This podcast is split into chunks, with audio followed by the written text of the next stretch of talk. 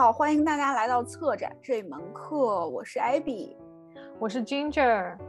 我们俩上周一起看了一场贝尔纳斯蒂格勒的年度讲座，于是我们想说，把在讲座过程中所学习到的知识，呃，通过这样的一种播客的形式记录成我们的学习笔记，跟大家分享一下。这也是我们第一次做一整期关于一位哲学家或者思想家的播客，所以我们主要也是想锻炼一下自己，就一位哲人的研究和我们俩的即兴讨论能达到什么深度，拥有什么样的呃火花吧。所以如果我们有说的不对或者说的不好的地方，也欢迎大家在评论区指出来哟。我们今天录播课的这个时间呢，很很巧啊。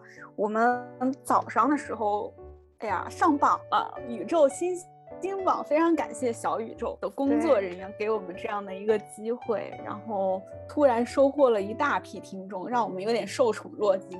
所以这一紧张了，紧张了。对对对，我们尽量啊，尽量多多产出知识性的内容。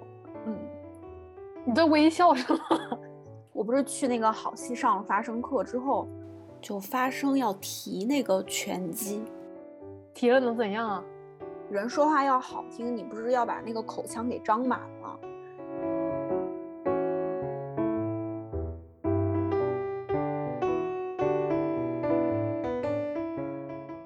贝尔纳斯蒂格勒是法国的，对，他是法国人。他非常有趣的一点呢，人家抢过四次银行，可不是在第四次的时候被抓进了监狱，从此走向了哲人的这个道路。对我看他说，在监狱的时候受到另外一位哲学家叫杰拉德·格拉内尔，对他受到他的帮助，然后呢爱上了哲学，然后他在监狱里面写了很多连自己都看不懂的东西，然后拿去给这位老师看。那位老师就说：“这会成为你今后的出版哲学，对，哲学，这就是你的哲学。对，我就想说杰拉德，我是真没听过，但是他好像是挺多有名的哲学家的启蒙导师。很多有名的人就需要这样的人生导师，会有一位无名的老师吗？对对对对对，主要还是得自己聪明。”嗯，这倒是，主要是还是人人斯蒂格勒斯老师有天赋，不是？但是这个就让我有一种感觉啊，我觉得其实我们很多时候可以自己在写什么的时候，可以尝试着去动一下笔，写点东西。嗯，对，说不定哪天就派上用场。养成这样的习惯，这就是我们的哲学吧？因为哲学，那你其实就是对你自己的当下的生活。有一些嗯想法反思，它都是从这儿来的嘛。你不可能无中生有，你哲学你折哪儿去啊？嗯，不能就是就是来源生活。像斯蒂格勒，他他也是就思考就是人类啊存在这个问题，然后从各种角度，什么技术、人类是梦想，还有。你最爱的商化现实？没 有没有，不是我曾经学过的。哎，你解释一下什么是商化呀？商化呢？商这个东西，它是一个在之前我们认知里面不可被逆的一个过程。这个要从呃，比如说宇宙啊，在最开始的时候，人们可能会觉得。在有了宇宙这个概念的时候，它是一个能量就是守恒的一个平衡的状态。用熵这个概念去解释的话，宇宙是一个不断在变冷的一个过程，早晚有一天太阳系会消失，宇宙会消失。嗯，就是这个东西它不是一直持续循环的。然后你在不停的去增加这个能耗的过程，就是一个熵增的过程。就是能量越多，你熵就越多，是吗？就是你消耗的能量，哦，你消耗的能量，你消耗完它就没了，所以熵就是一个被消耗的东西。所以为什么会他们想要做熵逆呢？就是为了减缓熵增的这个过程，然后减缓走向灭亡的速度。嗯，我看了老半天，哇，就给我讲的贼化学，一会儿什么有效能量、无效能量，一会儿又无序化的，就看懵了，我都不知道是个什么东西。然后又是熵化现实，我的天！但是听你这么一说，我觉得他还是挺悲观的。因为像他说的这个人类世这个东西呢，自从进入了工业时代开始，嗯，哦，人类进入了这样所谓的一种人类世的一个概念，嗯。随着工业化的这种发展，然后科技技术的这种发展，对物种的继续的灭绝啊，这其实就是一个熵增的过程。人类的增加导致其他物种的一个灭绝，啊，这是一个熵增的过程，因为一些其他资源被消耗掉了，被消耗，它它它它没有了，是一个不可逆的、不可逆的过程。然后包括呢。知识在斯蒂格勒的概念里面，知识也是一个上升的过程，知识在不断的流失。因为怎么说呢？举个很简单的例子，工业化的这种批判，其实大家就一直持续在有啊。那工业化其实是一种让人白痴化的一个过程，就当人被机器操控了，不需要掌握其他任何知识，你在做工作的时候不需要加入任何你个人的思考，你的知识就是在慢。慢慢的流失，这就是一个知识的熵增过程。哦，好像也是，就像你洗衣服，你之前你现在都不用知道怎么洗，怎么去洗一件衣服，你直接摁一个按钮就行。对，知识都变成了摁一按钮。对，哎，这个很有趣啊。关于知识的熵增过程，我之前没有想过这个问题，就很好笑。那天跟我老板讨论到，呃，我做那个 folder 的分类，就是 archive folder 的分类的时候，他跟我说。你这个 slides，slides 是 slides，photo 是 photo，但是它其实看上去都是 photo 啊，就是都是照片啊。嗯，我说那它这不就是 photo 吗？它最后的那个后缀还是 TF，TF 是扫描的一个后缀。他说，嗯，可能是有了代沟。为什么？因为 slides 是幻灯片，对，就是是那个小小的那个啊，要投影五，投影仪的那个，对对，三十五。毫米的那个幻灯片，这么小一点点的那个东西啊，我知道那个。他说这个不是 photo，我说哦，我说浅薄了，浅薄了。我之前确实知道这个东西，也见过。我们之前在那个广州三年展的时候，其实有看到过有一个作品，是是是圆圆形的，咔咔咔在那边换的。对对。但是我现在我都不知道了。然后他就从那些 archive 那些箱子里面说，哎，再给你拔出来科普一下。科普给我科普了一下，那如果它被就是 digitalized 之后，你还看得出来它哪个是幻灯片，哪个是图片吗？哦，他跟我说了一个方法，就是打开 Photoshop，把这个文件拖进去，拖进去之后，你去查看它的那个文件的原始大小。哦，小的就是幻灯片，对，就是几厘米、几厘米、几厘米的这个。他说这个是最简单的一个你去判断它的方法。这个判断方法听起来也是有点有点麻烦的，对，但是他就是这么跟我讲的，我我觉得嗯是这样。他说你知道这个幻灯片在艺术史起到了多大的作用吗？他说之前那些学生们没有办法去到实地看到一个作品的话，那就是有了这样的一个技术，然后使得他们在遥远的地方也可以看到很多这样的细节，嗯。然后你就可以做研究嘛，就是一个决定性的一个作用，嗯，然后包括现在很多学校里面，我又没去过我们学校，对吧？我当然没见过我们学校的这种 visual art，因为很多这种学校的 visual art department 他们会有一个专门的 slides 的一个存储库，嗯，就专门去存很多这些三点三十五毫米的这种小小家伙，好可爱。然后给我演示了一下那个怎么用那个扫描仪啊。他们那还有这个机器啊？对，有一个机器，哇，分了几种，一个是放三十五毫米的，然后另外有两种其他型号的，一个是完整的那种胶片的，另外一个是这么宽的，就稍微宽比正常的那种，你看那个胶卷那个胶片宽一倍的那种胶片。我记不清那个型号，他跟我说的什么 E 什么之类的，忘了，反正就是卡在上面，你就去扫描就好了。扫描完了之后，它就是一个非常清楚的图片的样子，就是非常清楚，画质非常好，画质比正常的那些图片要好很多。这个我倒知道，这个对，好像之前我有一个玩摄影，就玩那种胶卷，对对对对，胶卷机我会知道，对他们都会知道。然后他们就说用幻灯片的这种纸拍出来的，我不知道叫什么，就幻灯片的这种纸拍出来的照片就会特别，反正就是比胶卷好，比再再好的胶卷都好。就哈苏就是这种拍的嘛，哇，好细节的。嗯，他说为什么 PowerPoint 里面那个叫做 Slides 嘛？它就是取代了这个 Slides。对啊，现在哪有人知道那个 Slides 是啥 Slides 了？对，这不就是一个熵增的过程吗？但是你不觉得它那那也不是熵增吧？我觉得它是被转换了呀。但是之前的这个技术就可能面临消失啊。制作这些三十五毫米的这些 slides 的幻灯片的这些工厂，嗯，现在就很少了。虽然还有，嗯，但是也许有一天它就会消失了。这项技术可能就不会再有人知道了。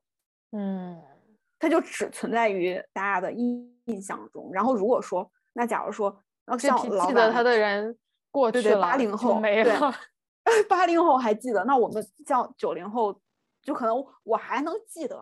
但是在我们之后，谁还能记得？大家现在出生在现在这样的一种电子化的时代，确实很多很多东西都会是是这样的。但是在我们之后的那后面那几代几十几代，他们知道的一些东西，我们也不知道了呀。我们也没有一直学习啊。我们活到哪儿，我们就知道到哪儿呗。但我的意思就是努力实现商议过程。因为其实本质性的一些东西并没有改变，它只是形式上的转化，并不是有新的知识产生了，你知道吗？它只是换了一种方式去呈现。当这个呈现的方式变得越来越单一了之后，就那你觉得现就拿幻灯片来说，你觉得它电子化了，就是能在电脑上面操作了，是一种单一就是单一化的呈现了吗？就是现在很多事情都可以拿。电脑这一种媒介去操作，就是我是觉得这种媒介单一化了，你可能胶卷这种东西越来越少了之后，大家是都数码相机拍，所有的东西全都通过电脑去处理。但是在电脑当中也分 PS、AI 是吧？InDesign 各种，然后你还要做 PPT，你还要 Excel，也是不同的技术呀。就是苹果自己生态系统里面的这些东西，就就导致了我对很多功能的弱化。真的，我就是被苹果太用户友好了，被宠坏了。我真的是被驯化了，然后搞得我现在就很多的那那其他那些不是苹果的这些软件，我就觉得它特别的复杂，不是很用户友好。对这些开发商怎么办呢？那你是不是要尽量的去把这个东西更简化、更友好，不去思考的一个方式去完成你想做的这种东西？因为你会发现现在很多哦傻瓜式教学什么。嗯，这个软件标榜什么？就是让你用最简单的一种方式去实现你的目的。对，什么傻瓜相机啊什么的。那这种过程是什么呢？其实就是让你减少自己的思考，减少你在实现你的目标中间过程中学习的过程。对对对对对。嗯，我也是看那个斯蒂格勒其中一个讲座里面他在讲的。嗯，就是互联网最开始这个万维网 www。这个产生其实是他们为了一群什么脑科学家还是科学家，他们为了形成一种科学家之间的 battle 讨论所建立的这样的一个互联网络，互相的去沟通交流这种知识。对，最开始他们是其实是想促进知识的产生的。嗯，对。然后没想到现在发展成了现在这个样子。对，所以这个就很符合斯蒂格勒说的，所有技术都是梦想的实现，就大家在用技术实现自己的梦想。但是他又说，这个梦不一定是个好梦，就是 有可能也是个噩梦，你知道吗？对对对，确实是，当时出现新的技术新的发明，都是为了一个非常都是畅想未来，都是一个特别好的愿景。结果后来发展成什么样？你看，就是像傻瓜看齐。像 白痴看起都不想动脑子，人类的白痴化哦，就包括其实现在的工作是不是？那你是不是做一项工作，大家都会觉得这个工作越做越简单，因为你形成了一套模式化的固定的公式，你就按着这个东西做就好了。对，什么东西都有教程，你打游戏都有教程，你都不需要去进行思考了，机械的不停的重复就好了。你去操纵机器呢是人操纵机器还是机器操纵人呢？机器告诉你了一套，你要如何去操控它的指令，你去按照那个指令去完成。在你训导机器的之前，机器要先训，就是先教导你怎么怎么去训它，是吗？对啊，对啊。然后我就我还看了一个一篇文章，就说斯蒂格勒他还看了宫崎骏的《起风了》这部电影。哦，对对对对对，好神奇，你给我惊呆了。我说这，哎呀，这老头儿还看个动画片呢。是许玉的那篇文章吗？纪念他去世了。但是那个确实是，确实是挺，就是给我的感触还挺深。他说他不是说《起风了》这部电影完整、最完美的描述了技术跟。梦想之间的关系，对我一开始看这电影，我就觉得这是一个电影，这是一个动画片，仅此而已。可能我的关注点更在于他们俩情情爱爱这方面。对，对啊，他后来他一说那个二郎，就里面那个男孩子，他喜欢坐飞机，然后喜喜欢设计飞机，结果他实现了自己的梦想，当上了飞机的设计师，但是那那个飞机却是用来杀人的，就战争用的。对，就确实是一个技术跟，就完美的诠释了他的这个技术跟梦想之间的关系，我觉得还挺酷的。这个宫崎骏的电影其实他都还蛮深刻的，其实他讨论很多人跟自然之间关系的这种问题，对人类世的一种批判吧。这都是讽刺，我觉得都还挺讽刺，包括《千与千寻》里面那些。当时日本那个泡沫经济啊，那种感觉，对对对对对，那些猪啊啥的，他说这个电影嘛，又是工具，又是技术什么的，就让我想到我最近在查，在就调研我那个论文嘛，然后就看到有一个作品，超级棒，这个人的名字我还真念不出来，Olu Ogunake，Olu Ogunake。P，反正就是他。你看，他在一个空间里面铺满了，铺铺满了木地板，然后他就留了一根，就是撬撬那个东西，还有留了一根锤子。这这个就是技术，这个就是工具。然后你们就想办法把这个木板给撬起来吧。撬起来完了之后，你觉得底下有什么东西，藏的什么东西？实际上底下什么都没有，就是它原来是什么样就是什么样。而且不仅你在撬这个地板的过程中，你还会把原来的地板给划花，嗯，就你觉得你撬开了，可能是很美好，有一片新的东西，结果你撬开了啥都没有，比原来更坏了。这个其实还，当时我看到的时候还就一下想到了，而且有点潘多拉魔盒的那种感觉。为什么觉得是它是潘多拉魔盒的感觉？好奇心呢？就是驱使着你去打开，在大部分人都把这块地板撬的乱七八糟了，就撬的差不多的时候，就不会有人再想去撬了。你大概知道它是一个什么面貌。哎，那你不会觉得这种投机性吗？那你剩的东西越少，那我可能撬到东西的概率越高。就像人下棋，你看，你看这个照片上面，大家都是从正中间开始撬的，这跟下棋一样。是因为他把这个锤子放在正中间了，还是没？还是第一个缺口放在一开始是没有缺口的，嗯，是一片完整的地板。然后他把那个锤子放在就是整个空间的三分之一的地方吧，嗯嗯。但是大部分被撬开的地方都是正整个空间的正中间，这还挺有意思的。人类中心论啊，你个撬个地板，你都要正中间撬。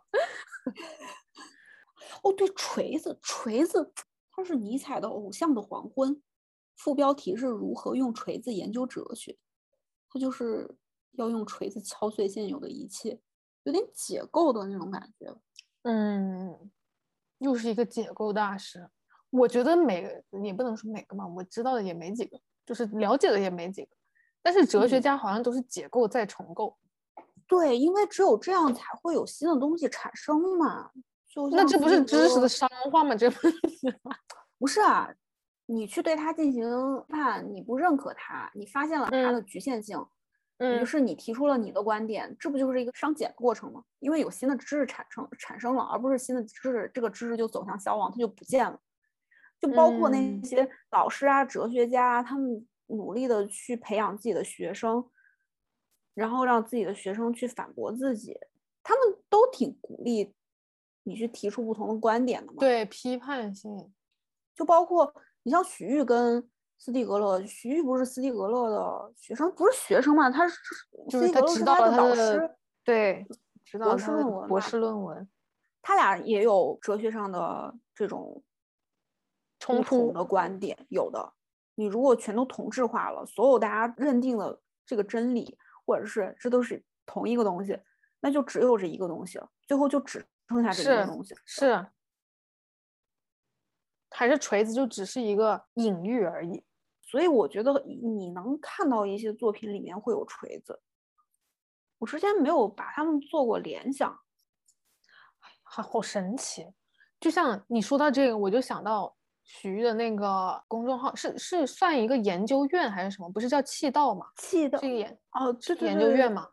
对，又是一个工具，又是一个工具，加上哲学啊、思想啊这上面的东西，我觉得很神奇。也是因为许玉也是研究一个啊技术和思想上面的哦，他这个方向的，所以他叫气道吧？对，许玉是哪儿人？香港人，香港人。他之前是 computer science，他是 CS，他是嗯，他是正经的一个码农啊。我觉得你会成功的，真的，你这种跨五百个专业过来的那种，我已经看到了。你看，你跟斯蒂格勒就差抢银行。对，他开酒吧抢银行。不不不，我我就不抢银行了吧。你像斯蒂格勒也一直不停在说的一点，就是关于技术这个问题啊，会有很多声音觉得，呃，就是哲学跟技术本身其实其实是一种相悖的，就是此消彼长的一个状态。那他。我觉得他跟许玉有一点就是哲学跟技技术其实是一个相辅相成的一个状态。你知道气道的 logo 上面写的是道气，在就是周易，就是中国的那个周易，嗯，上写的是道，指的是无形的法则；气指的是有形的器物。然后其实道气就是在周易上就是就是有有这么个名词，是吧？是，就是指的是什么精神与物质的关系，嗯，然后抽象与具体的关系之类的，好神奇，这个名字好棒啊！哎，我发现这些哲人啊，就是有文化的人起名字真的都起得非常的好。不是你，你要看他那个 名字，你没没点调研，你还真看不懂他是啥。哦，这个我，哦，我又我又想到。你就是跟这种非常有文化的老板一起工作，就会总会显得自己非常的浅薄加无知。那天我感受到了，我拿的那个我之前买的那本书，老板要说我们要一起把这个 C C on the Move 做成书，然后让我去做调研，我说好。然后我当时买那本书，其实我就觉得还蛮有借鉴意义的，我一直放在那边看完了。嗯，然后问我的时候，然后我就拿那本书给他看，我说我觉得这本书特别好。他说你这个书在哪里买的？我说。在一家叫做香蕉鱼的书店，嗯，他说香蕉鱼，他说你认识他们老板啊？我说，嗯，去了两次呢，就可以聊一聊，就认识了嘛，算是。他说，你知道香蕉鱼为什么叫香蕉鱼吗？我说，香蕉鱼还能为什么叫香蕉鱼？我怎么知道它为什么叫香蕉鱼？为什么呀？为什么呀？然后他说，那我虽然不认识他们的人啊，但是呢，就是有一个作家。然后那个作家是我忘了这个作家名字，但是这个作家是写那个《麦田的守望者》的。他说这个作家呢，一共就写过三本书，一个是《麦田守望者》，另外一个叫《九个故事》（Nine Stories）。然后其中呢有一篇呢，《A Daydream of Catching a Banana Fish》，呃，就反正就是寻找香蕉鱼的一个白日梦。哦，对对对对对对对，嗯，这个香蕉鱼不可能有第二个出处了，它一定是从这儿来的。他说我回家帮你。看一看我家里有没有这本书，有的话我带给你看一下。我说好，我就是不管说到什么东西啊，反正都能哇，有文化的人真的就是你，你知道我你让我让我让我每天都觉得我我自己是不是智障啊？每天跟这样的人待一块儿，我这压力巨大。我是哇，我真的觉得特别神奇。但是我们最近不是在想那个我们那个出版物的名字嘛？嗯。然后我我就想到了“浮游”这个词，就是因为我我对动物还挺就比较感兴趣，然后我就想到“浮游”这个生物的名词，就是因为单纯它只是一个活得很短，然后又临近水边，嗯，然后一天就死了一个生物。我当时就是这么想的，我当时就是因为觉得啊，我们那一本东西里面的主题啊、内容啊，都是反映当下的，对线下的那种 crisis 做出一种回应的这样一个出版物而已。但是线下这种 crisis，它是今天过了，明天可能就不在了的那种。我是想表达这个意思。结果那个法国大哥给我翻出了一堆 reference，好多什么诗人呐都用这个作为比喻啊，还有圣经里面，每当世界末日来临啊，或者一些大的灾难来之前，都会有这种生物在。你知道跟一个跟一个有学识的人在一起，我觉得好难哇！虽然觉得很棒，真的很棒，要多跟这种人在一起。真的自己实在是太无知了，还挺酷的。那确实可以促进自己的知识增长，对吧？嗯，商检的过程，对，是，真的是，包括这次讲座，对，许玉是嘉宾嘛，他用了一个词，我查了可久了，他用了“秘法师”这个词，什么鬼？去形容斯蒂格勒，就是他那个讲座的标题上就写了“秘法师斯蒂格勒”，秘密的秘，法师的法。啊，师傅的师，我就查了老久了，哇，他绝了！英文叫什么来着？我记得我有 Mr. Gog，然后我去查，就说他是一个古希腊罗马一个秘密宗教或者神秘宗教，嗯，里面呢就有一位法师是负责引导一位入教者进入这个秘密宗教会进行一些崇拜啊或什么仪式啊那种，被他引领的这个人通常都是被蒙上眼睛的，就是一个非常。有画面感的一个，对，而且经常在电影里面会出现。对我们看一下有道上他怎么，哦，他给他的解释是神秘教义信仰者，解释或者启示宗教奥秘者，引人入密教者，引路人。对，但是他但是许又说，觉得觉得斯蒂格勒所在的那个教是一个没有神秘主、非神秘主义的教，就是挺传神的这么一个。称呼秘法者，然后入教的人通常都是被蒙上眼睛的，就确实是我们就是瞎的，就不被蒙上眼睛，我们也是瞎的。你要这么说，还还真的是，我就觉得特别神奇。我当时看的时候，我就哇，老是被老是被这种东西分心，而且知道的东西都很小众，也不是小众吧，可能是因为我不我不太我们文盲吧。我们比较无知，对，真的太无知了，所以我们要不停的学习，是不能被自己框住，不能觉得自己就知道很多就飘了。我操，什么都不知道。就我一直有一个问题啊，就是许玉在，因为那天我在听讲座，那天我就其实在外面嘛，然后所以就是有时候信号不好，他就卡住。嗯，许玉他那个刚开始最开始讲座的时候，那幻灯片那个羊是干嘛的？那个羊，我说实话，我也没太整明白。我想一下，他之前他一开始是给了两个 quote，啊，那两个 quote 都是来自柏拉图的，真不懂。唯一我能，嗯，可能能能联系到的是他在讲那个那个女神嘛，嗯，那个冥后 Persephone，对，他在讲 Persephone，然后他妈妈不就是那个农业之神吗？哎，农业之神好像跟羊也没啥关系。刚才看那个羊跟我们在照镜子一样，我是可以跟羊交流的，你知道吗？真的，哎，我要去英国了，我就要给你展示一下我这个技能。可以。其实我还不是很明白为什么他会用第一个 quote。如我刚说的，我来找您是因为我知道我需要老师。这个是是映射他本人对斯蒂格勒是这么一个感情。我觉得是，因为我跟这篇跟这个讲座有啥关系？就像斯蒂格勒之所以会找到那个哲学家去看他写的这些东西，其实也是有一些困惑了吧？不知道自己写的是什么东西。对他就不知道，不知道在监狱里面是吧？哦哦，不知道自己写的这些东西到底是什么，所以他需要有人去帮他答疑解惑。徐玉不是在有他另外一篇文章，在也是追到斯蒂格勒的时候，在就说到，他觉得每次跟那个斯蒂格勒讲话，他都觉得自己也很无知。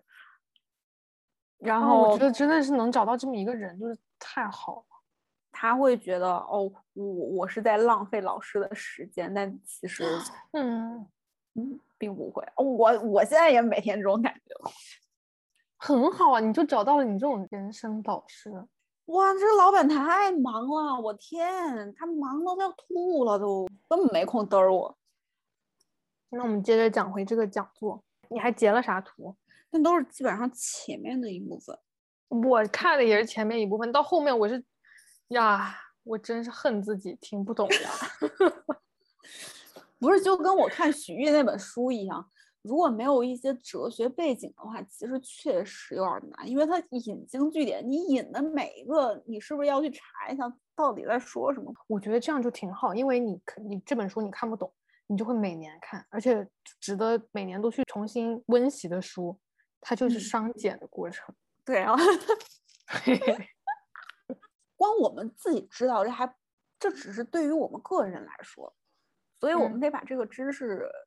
传播出去，就比如我们在做播客，让更多的人知道了这个事情。我我是查了一下那个 Persephone 的身世，就是身世，就是结了 Persephone 的那个 quote 吧。对，他们的灵魂在被 Persephone 在第九年还给了太阳，什么之类的。对，然后这些灵魂又诞生了什么伟大的国王集力量、智慧于一身的人。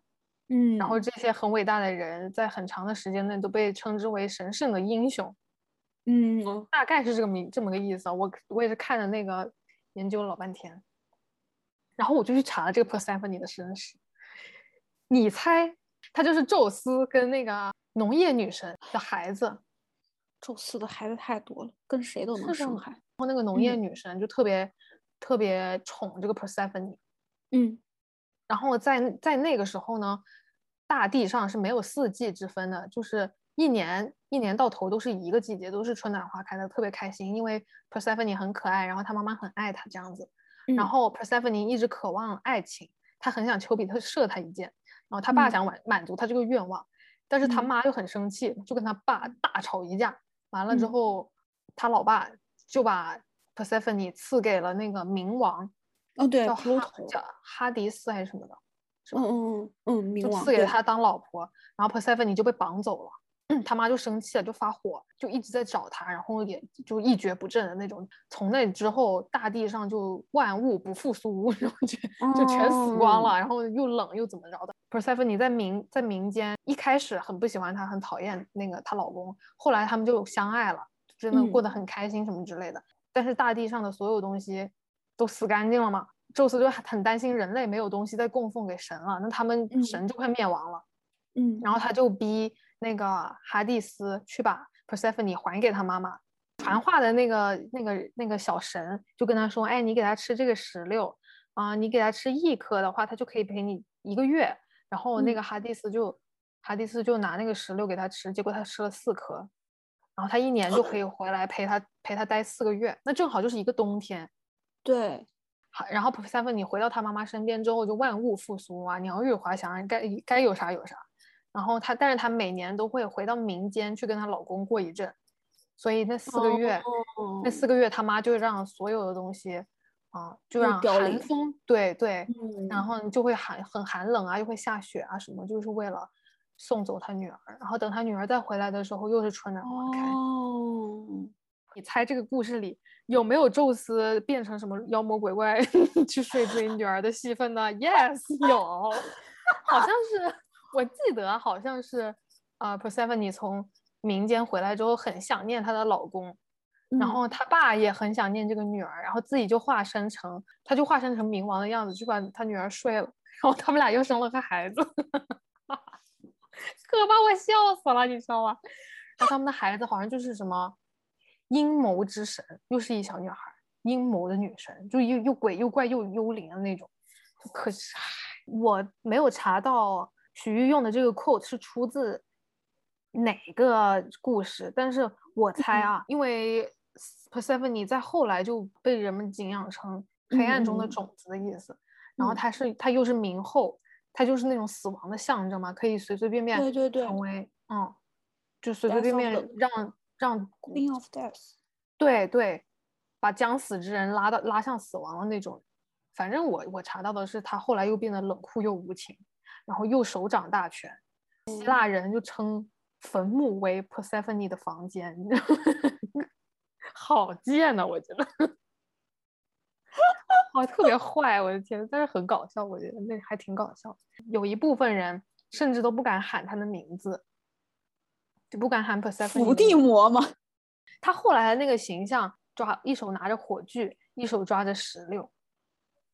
然后在许许许就把它解释成一首是 individual liberty，对，一首就是 arbitrariness，然后那个 arbitrariness 就是嚣张跋扈、任性那种意思，然后一边就是自由。他不是他后来不是放了三组那个关键词吗？对，就是从 Persephone 的那个形象上面去研究了第一组关键词，就自由跟随性。在古希腊的那个文化当中，嗯，有一些人是会悄悄的祭，就是 Persephone 的，就是会给他会给他修一个神庙，然后悄悄的记他，就是神秘宗教。哦，这个正好，我个人又我个人觉得啊，他又联系上了之前他给他的那个秘法师的这个称号。哦，我猜啊，我觉得我我是这么理解。好像斯蒂格勒在哲学界的影响力没有在当代艺术界这么大，就好。他批判他的人好像是蛮多的，然后他还跟艺术、当代艺术确实联系蛮紧密的。就像他会来中国这边，在呃国美那边去教课啊，嗯，他在国美教课，我也觉得特别神奇，我也觉得很神奇，是啊。然后还有他。成立了一个工业艺术协会，还是艺术工业协会，在国美吗？不不不，就是他个人的这种，他成立了一个类似于这样的有关艺术的啊，对，但是他的目的呢是希望去融合这些跨领域的人，哦，去去让这些工程师们跟那些哲学家啊、失业的人啊、老人啊、艺术家呀。一起去合作探索一种新的生存方式。对，那个国国美的那个院院长高世明嘛，他就高世明，对对对，他说斯蒂格勒就是一个无学科的人。嗯，所以我觉得跟你说的他那个 Persephone 的那个感觉好像也会有点像。然后我又看到他不是后来还提出了一个 individuation。还有还有 individualization，license 也没大懂这俩啥区别？哎，这个是话吗？不是吗？一般加 ism 就是一种主义，主义，对吧？嗯，那它应该就是一一个主义。然后那 tion 就是一种过程，什么什么化了，是吗？可以，我觉得可以这么理。就是个体化这个东西啊，是斯蒂格勒还蛮中心的一个思想。对对，我有看说他是从那个西蒙东那里。对对对，西蒙东提出的是一个叫做 transindividuation 的东西，叫做跨个体化。嗯，然后斯蒂格勒的话说的是智能是社会性的，然后是跨个体化中个人的社会能力。我看这个是因为他说到人工关于人工智能这个东西，又说到伤的这个事情啊。嗯，人类为了进行减伤这个过程，于是呢，去产生了一些体外的器官。所有的你这个人体作为一个有机体，它其实就是一个熵增的阶段，熵增的一个过程。你就是人类就是走向死亡嘛。体外的一些器官其实就是一个去阻止老化。阻止它走向灭亡，增加器官是一个阻 止你走向灭亡过程，就是赛博的那套理论嘛。嗯，就是当把你这个思想提取出来，然后嫁接在一个永不灭亡的一种机器的身体上面，对你进行人工干预的。但是我觉得这个就有悖于他说的个体化。个体化，我觉得就是一个区别很个性化的东西。就是有 difference，有就像迪勒兹他说的那个，对对对对，difference and repetition 的那个重复。但就像赛博啊、控制论这些东西，其实我觉得他们也是一种质疑的态度，并没有说这个东西就一定是好的吧。然后再说回来，是那个外接与器官的那个吗？他们都有讨论到那个器官学嘛，但是这个器官学它，因为它叫 organ，在中文里的翻译是器官，所以它叫器官学。那其实这个东西本身它不只指指代器官。就我看了一下 organ 这个词，它是发源于那个音音乐里面，就乐器里面的，都会有一个实体，感觉是的。对，感觉是的。就像 organ，它之前是管风琴的那个，好像现在也是。对，但是不太会把它解释成为那个。对，我都我都不知道那那东西是跟乐器有关。organ 也是那种啊，就是一定要有键盘的那种乐器。嗯，我就觉得特别神奇。就其实好多这种后来被抽象化或者被哲学化、高大上化的一些词，其实都来源于具象的东西。对，我就像我在看的那个 dispositive，就是那个 apparatus。嗯。它之前的原声，它也是来源于电影的那些放映机啊，像包括那些机器啊，还有那些胶片啊啊各种。后来那个东西好像没了，就是那种老式的那种电影。那我们可以发散一下之后，会让你想到什么作品？斯蒂格勒的艺术就是有这样的一个啊，这个组织，这个研究院组织，跨学科的一种合作。完全被应用到当下的一些，不管是展览里面也好，或者是大家做创作也好，还有包括他们去选择跟当地的一些居民去进行合作，嗯，这个其实就复兴了七十年代的一种等于说是行动研究。那我们现在经常能在艺术家嘴里面听到的这种田野调查，其实就是这个东西啊，对吧？包括社区。这种社区性，大家去跟这种社区去做融合，因为像这种行动的研究，跟人去进行合作的时候，我们是把人当做主体，而不是一个研究的对象。然后在这个过程中，其实是一种互相去促进、建立一种新的知识体系的。你这个就让我想到。也是我最近在看的一个一个 space，在伦敦，它一个空间来的。然后他们叫 Cell Project，就是这个 East East Side Projects，它就是啊，就跟你你说的那个有点像。它就是在伦敦有个地方，他就想做一个 Artist House，这是第七版的那个手册，就是 User Menu 那种感觉。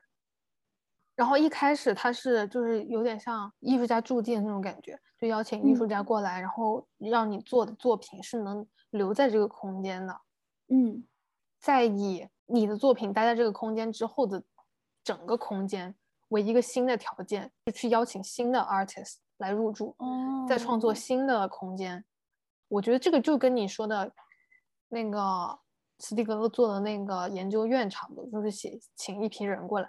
大家碰撞之后有了一些呃知识基础，像根基一样，对对对，待在那儿了，留在那儿了，然后就会有新的人过来，以这个为条件，以这个为基础，再往上再建一层，就是一个金字，也不是金字塔，就是一个层层往上建的过程。之所以艺术家跟艺术家，包括艺术家跟策展人要去交流，也是这个原因，因为嗯，每个人的知识都很有限，我们局限在自己的这个知识里面，然后当别人提出一种。不同的观点、不同的角度去看同一个问题的时候，其实是在帮我们拓展思路的一个过程。就像如果说，就有一些艺术家可能会觉得说，你让我在这样的限定性的条件下去完成创作，其实是在限制他的自由。但是，其实对于很多一些其他艺术家，反而这给了他们足够的自由，就是在一个范围里面，你可以发挥出你所有的想象。我觉得这个是角度的问题吧，在我看来，这就像一个从外面往那个 artist house 里面看，它就会是一个束缚的，他就会觉得那是一个束缚，你在剥削我的自由，在限制我做什么样的作品。但是从里面往外的角度看，就不是，是在跟别的作品进行交流啊。对，然后给你这样的一个空间，给到你，那是一个新的空间。其实，对，这样我就能想明白为什么 我又讲到这个讲座了，为什么那个讲座那个好了。Persephone，他会就是徐玉会提到个体化跟自由的问题，我觉得跟我们刚刚说的其实差不多。就是如果是我们这个理解方式是没有问题的话，因为 Persephone 他是在啊自己内心所向，就是想要跟她的冥王，就想要跟她老公在一起，然后另外一边又是她的母亲，一直想掌掌掌控她的那种感觉。嗯，其实这就是一个角度的问题吧，就有关自由的问题，她到底在哪边才算是自由？就像一个艺术家，对于这样一个 artist house，你进去是更多的自由，还是不进去是更多的自由？那我会有偏向哎，你会想进去吗？嗯，我觉得这个可能个体感受不太一样吧。嗯，我个人觉得，当一个条件限制在那里的时候，其实反而更有利于。你自己的一个创作，因为你在宽度上没有办法拓展了，你，你你就是在一个固定的一个点，你去去深挖、去研究、去拓展，这就是像我们写论文半命题跟不命题的区别。嗯，很多人都会觉得完全不命题会比较难吧？对对是，但是完全不命题就不自由了吗？也挺自由的呀，因为我觉得你有条件限制，你也可以很自由。是，确实是，就是看你自己怎么，你愿不愿意把你从所谓的这种限制里面解放出来。嗯，我觉得像，嗯，就有点像他说他哇，我现在越想越觉得他这个比喻就简直绝了，因为他不是说一手是火炬，一手是石榴嘛，那个石榴就是是随性的意思嘛。霸道的意思，嗯嗯，冥王只是想让他吃一颗，是他自己选择吃了四颗，这就是他任性的那一面，他就是想要绝对的自由，那绝对的自由就是堕落，他绝对的自由完了之后，他就他在那绝对自由的四个月里面，他就是回到地下，然后当他那个冥后，然后掌握生死大权，就是一种堕落，就是变得冷酷无情又，所以绝对的自由，我觉得在这里就可以。哇，我一下聊了之后，我觉得我对这个 Persephone 真的是了解的还挺透彻的，比我自己看透彻多了。嗯，我也了解到了关于这个女人的故事。嗯，对，因为我没有查。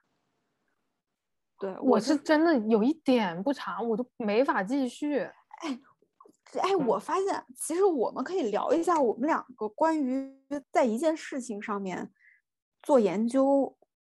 不同的出发点，或者是不同的研究方式，嗯，这很有代表性啊。就是我看到这个东西，嗯，哦，我不知道这个人名，我会去查这个人名，查完这个人名，哦，我知道这个人名了。于是我会反过来去看这句话，我知道这句话说了什么意思。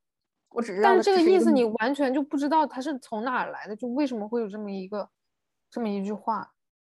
呃，对，这就是你跟我的不同嘛。然后我会就往后看。然后看着看着，我就去看斯蒂格勒，就是我就好，我就会很好奇，对这个人举了这个例子，会让我好奇，不是关于这个人是什么样子，不是关于 Stephanie，呃，不是 Stephanie 去了，不是 Stephanie，我要笑死了，不是 Stephanie，我不是关于这个人他是怎么回事，我是比较好奇，哎，那斯蒂格勒他。是什么东西？我可能就被发散到那边去了，然后就开始查这个人的生平了，就可能跟许玉他做的这个讲座又没什么关系，我就跑去那边去了。你就跑到斯蒂格勒那边去？对，因为我听不懂他这个讲座的，我第一反应是，好，那你这个主题是什么？于是我就会去翻过来去找他这个跟这个主题有关的东西，跟斯蒂格勒生平有关的东西，跟他研究的理论方向，然后。他关注的这些点有关的东西，然后或者那肯定这这个我也会，那我就是会去看斯蒂格勒到底是谁。对，但是我不太会那个去查他这个故事，我好像没有哎，我没。但是我就会看到“秘法师”这个词，然后我就会去查“秘法师”到底是什么。就我从来没有听过这样一个词，就是我看到这个词，我会查一下。嗯嗯，是这个意思。好，下一句话，搞懂所有的词，于是这个东西就过去了。然后在我看来，徐玉其实是以自己的一种，他自己有一种哲学观，完了之后，他用自己的这种哲学观去跟斯蒂格勒他的一些理论去进行碰撞，或者是有一些相交，是这种感觉。然后，那我觉得我的感觉跟你不一样，哎，是吗？哦。因为我是了解了许玉，他在愿意接受斯蒂格勒去世这件事情，他接受了一年，在那一年之内，就是在这前一年，他都不敢相信，他也不会接任何的有关斯蒂格勒的任何的采访，嗯，任何的所有东西。所以我觉得他在这个讲座里面不会以一种以他自己的呃哲学思想和斯蒂格勒的哲学思想进行一个对冲、对进行一个碰撞的这种角度去做这样一个讲座。我觉得他会以一个缅怀，一个朋友，一个，就我觉得他不会以一个哲学家的出发点去做这么一个讲座。哎，那你跟我想的真的不一样啊！我觉得这在我看来是对自己朋友最好的缅怀，因为让他的思想继续延存下去了。因为是肯定是让他的思想继续延存下去。在我对他，就包括斯蒂格勒自己也有讲过嘛，当你意识到我的局限性的时候。哎，那就证明这个知新的知识就产生了。所以他个人就是站在斯蒂格勒本人身上，他是希望听到别人对他的质疑的。所以就是如果我觉得他们在这种师生关系就是那么熟悉这么多年，然后中间有过很多很多交流，不停的来回来去的，就包括斯蒂格勒去世之前，他们两个应该是有一篇论文还是什么要发表吧？嗯，我记得是，对，然后。也没有再停下自己做研究的脚步啊，所以我觉得，出于对他的尊重，也应该还是会，就并不会因为他去世这件事情，有一些他认可而我不认可的一些东西，我就会接受，并不会因为当然不是，当然不会，当然不会。但我是说这个讲座，就就这个讲座而言，我觉得他是不会说在这个讲座上面说啊，他这点这点是我不认同的，我是咋咋咋想。哦，没有，我我也不是这个意思，就是这么直面的去反驳，在这样的讲座去进行反驳，只是我觉得他的逻辑也是以自己的一种理解角度去理解斯蒂格勒的这些理论，是对，那肯定。所以就是因为两个人的观念其实是有一些区别的，所以当一个人去解释另外一个人的时候，我会。想说，我想去先看一下最开始这个人从他本人的一个角度去出发是什么样子的，然后他俩既然有一些观念上的不同，又有一些相同，所以不管他再怎么讲，他其实讲出来的违背自己的思想观念，对，是吧？对，是是，我这个这个我我不否认，对，但是我觉得他在这场讲座上面是。是把自己放在了是一个朋友的角度更多，而不是一个哲学家，不是像一个哲学思辨这种辩论赛，嗯，然后双方站在站在对对面的那种角度去说的，因为他们平时不管是就是当老师也好，还是做朋友也好，他们都是保持这种的，双方都是哲学家，然后我们互相进行思想碰撞的这种对。这种角这种角色在生活着，但是我觉得。就就这个讲座而言，他会更以一个嗯缅怀者或者是最亲近的人、亲人嘛或者朋友的角度，去尽量完整的说出自己心中的斯蒂格勒到底是个什么样，包括他的自己心中的他的一些理论是什么样。嗯，但是在阐述他的理论的过程中，许玉的哲学背景是不可能被磨灭的。对，这是这是我的意思。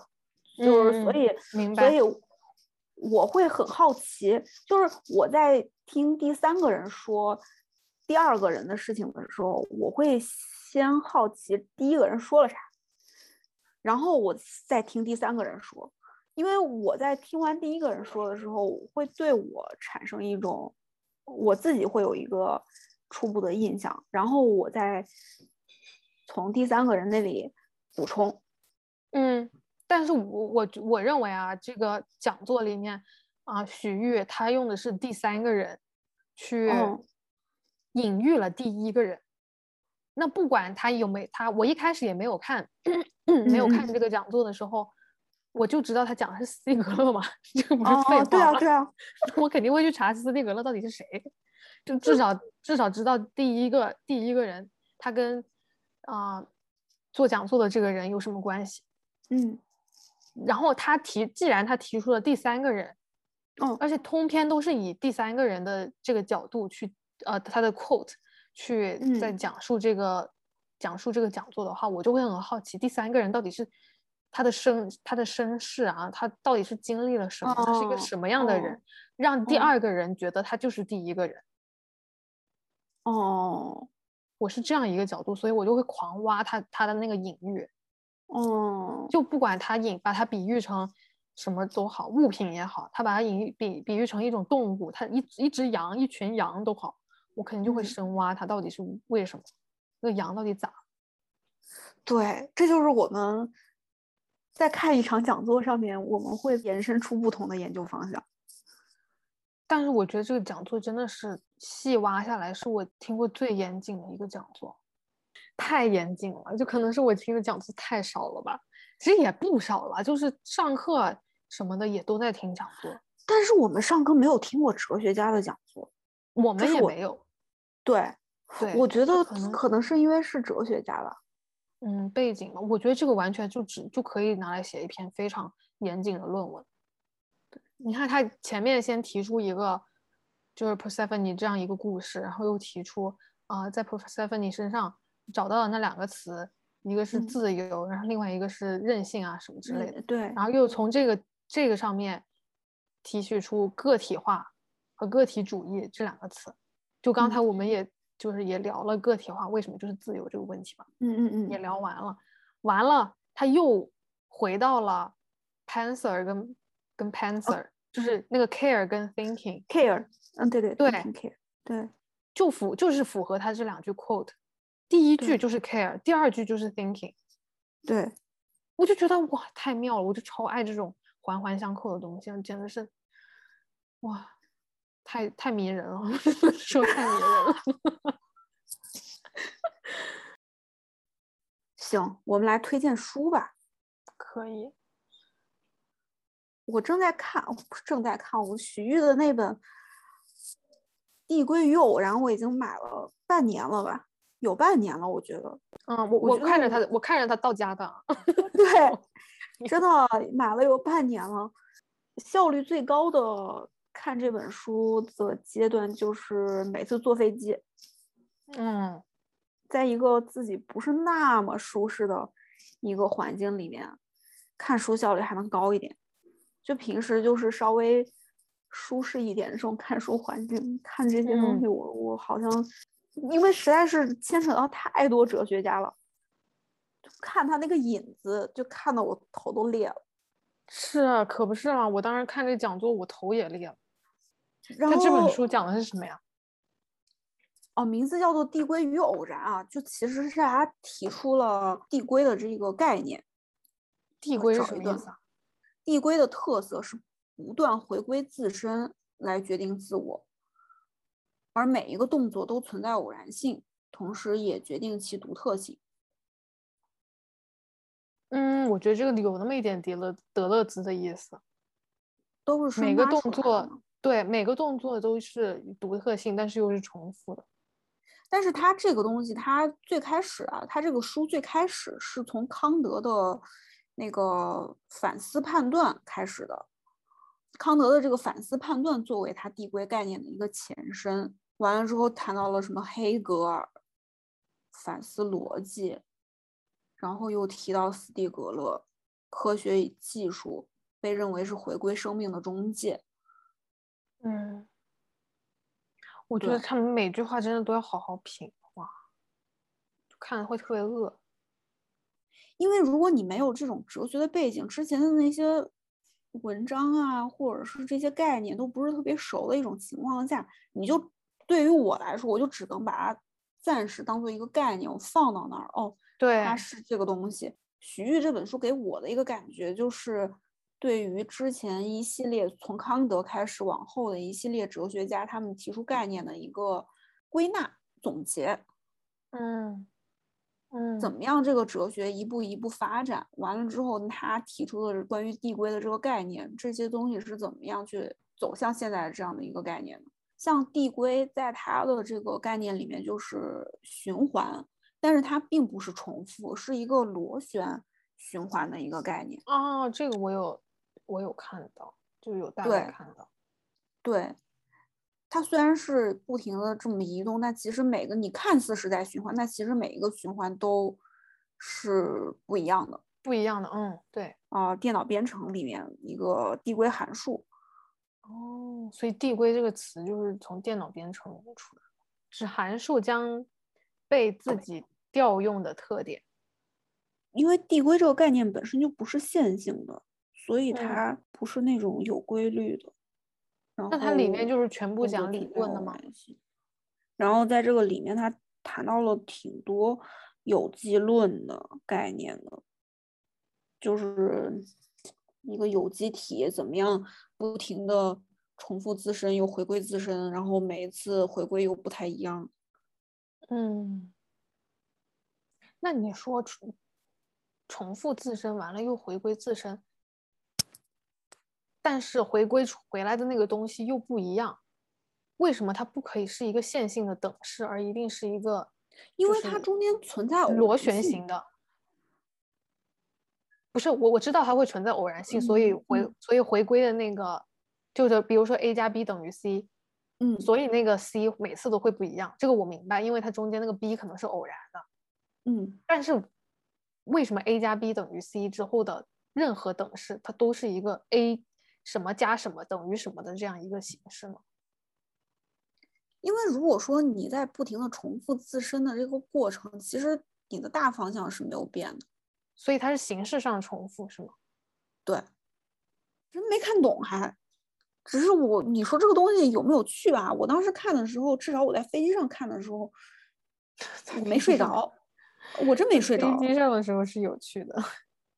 呃，对我来说，目前来说，我看这些哲学类的书，包括我的那个康德的那个叫什么判断力批判，就 康德的三大批判，我放在这儿放了，就放了一年了。因为之前课上有一节课上让我们看这个书来的，可能有一天你会想到它，是，可能有一天你会顿悟，就是有时候只要遇到事儿了之后才会。对，有时候实在看不懂的话，没没有必要强行的逼迫自己，非要去把它给看懂。我觉得有时候你在不想很具象的去看懂一些什么东西的时候，看一看哲学还挺有趣的。嗯嗯，而且特别是在你在写论文之前，哇，看一句懂一句，你都不知道那效率哇高的嘞，每一句都能真的是呈现在你的眼前啊。哎，笑死了！还是要有实力，然后你就想着那个啊，那个理论就能非常具象化，就是非常。我推荐的吧，其实是我看这个讲座自己的一个感悟，然后发散出来的一本书，因为它讨论的不就是技术跟生存嘛，嗯，主要是技术这个方向嘛。然后我个人就发散到，我就觉得技术是，就是不管它导致的结果是好还是不好。它总归来说都是一个支持性的一个，它的功能就是支持，就是帮助辅助人完成他的愿景，完成他的梦想。对对，它就是拥有支持性的，就不管它这个 支持支支持之后的结果是好不好。对，所以我就我就也是偶然看到的这本书，叫《Support Structure》。其实也是也是这样就挖挖出来的，就是因为这本书，所以我挖挖挖，慢慢挖到了我刚才说的那几个艺术家，还有那个例子，那就是这样挖出来的。哦。然后这本书呢，其实算是一个一本手册。嗯。然后它介绍了什么东西是支持，然后什么东西是被支持的，还有什么东西是正在正在支持的，就是其实是一个 subject 跟 object 的东西，呃的关系。他就提倡那些背后的，就这两是两个作者，嗯，好像一个是艺术家，一个是呃策展人，他们俩一起嗯。完成了这个、这这本书，倡提倡的是让就把背后的东西，一些框架呀，一些荧幕后面的东西搬到前面来。他们觉得在荧幕后面这些不被关注或者被忽略的这些东西，可能在传统上是啊、被就是被认为是无关紧要的，或者是没有价值的、缺乏意义的这种东西。哎，这不就是你研究的方向吗？对啊，所以就是一个一个 串上来了。但是它也哦不完全是，就嗯是就是还是挺有点跑题的，但是我会接着看下去。然后这本嗯书就是尝试在把我们的就把观众的注意力恢复到，嗯、我们要去达到我们的目标，达到我们的梦想的时候，这些东西是我们对我们的梦想的一种构想，嗯是我们理解我们的梦想的方式。嗯但是这个都，但是我们理解，啊、目标的方式却被忽视了。哦，不知道我能不能讲得明白。反正他那个这两个作者就是想让读者把注意力恢复到为什么我们要去嗯创有这么一个目标，有这么一个梦想，嗯我们是怎么怎么理解这个梦想，就是怎么构想它的，为什么会以这种方式去 approach 这个东西。嗯回怎么样回归它？对，就是最开始你去做这件事情的目的，嗯，对就很多时候做着做着就忘了目的了。对，做着做着，其实你就忘了你是怎么，比如说我我写这个论文，我一开始先看了哪本书，我为什么先看了这嗯本书，嗯然后其实写到后面我也忘了为什么一开始看那本书，嗯，那种感觉，对支持的调查吧，然后嗯。他在整个项目里面，嗯，就有收集了来自不同领域的各个作家呀、思想家呀，还有艺术家肯定的，还有作品啊什么之类的，然后提供了一些文本上的贡献，所以我觉得还哦。挺，但是我目前我找不到任何资，就是全书，我根本就找不到全书，我只能找到一些文嗯章片段，嗯，对，所以还挺可惜的。但我觉得这个 support structure 就是这个支持性的结构，也可以被建筑师啊、设计师啊对于一个展览的对作用。嗯对对对，所以我觉得还挺适合你。它里面也有讲到建筑的东西，它里面有一篇，就我能找到的那一篇，它讲的就是啊、建筑施工用的脚手架。哦，它对那个东西，就其实是你听到这个名字，你就能很好的去理解，就 support structure 到底是个什么东西，他们在提倡一种什么概念。然后他们太理解了，嗯，是啊，我甚至会搭它。真的啊，你这何止是理解，对啊，您这我在是创造的我我在展场里面我自己搭过脚手架，爬高爬高上低的。是，然后它就嗯包括讲了脚手架，嗯、给人的一种感觉。